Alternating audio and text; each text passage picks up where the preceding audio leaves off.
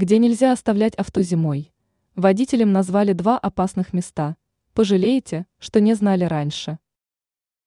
В зимний период становится сложнее не только водить машину, но и парковать ее. Рассказываем, где ни в коем случае нельзя ставить автомобиль зимой. Где нельзя парковаться зимой?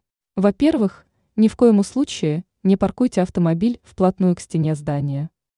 Это чревато падением на машину снега и сосулек с крыши. Может упасть и целая глыба льда. Во-вторых, не стоит оставлять автомобиль во дворе, если он тесный. Высока вероятность, что какой-нибудь водитель потеряет управление из-за гололеда и поцарапает вашу машину. И это как минимум.